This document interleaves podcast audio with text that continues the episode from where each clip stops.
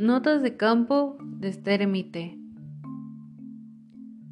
Pinula, Chiapas, miércoles 2 de noviembre de 1960. Hoy es día de difuntos. El costumbre es ir a pasar el día junto al panteón o dentro de él, según la clase social. Los ladinos corriendo, carreras de parejeros afuera y los naturales sentados sobre las tumbas de sus deudos, comiendo frutas cocinadas en panela y tomando trago.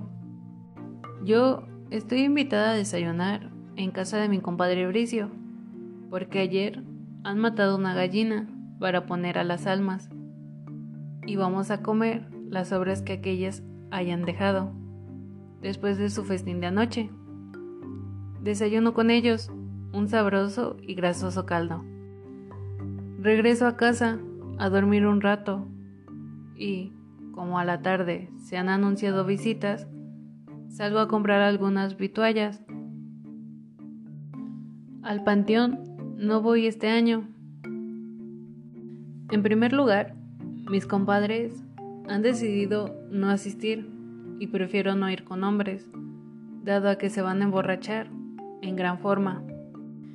En segundo lugar, el panteón Queda a tres kilómetros y no hay cómo regresar, como uno quiera ni cuando quiera, así que me quedo en casa. A la tarde temprano llega Bricio y Tina Hernández, sus hijos y mi compadre, Alberto García. Bricio tiene la borrachera del siglo, pero está gracioso y respetuoso y mantiene su equilibrio en forma admirable.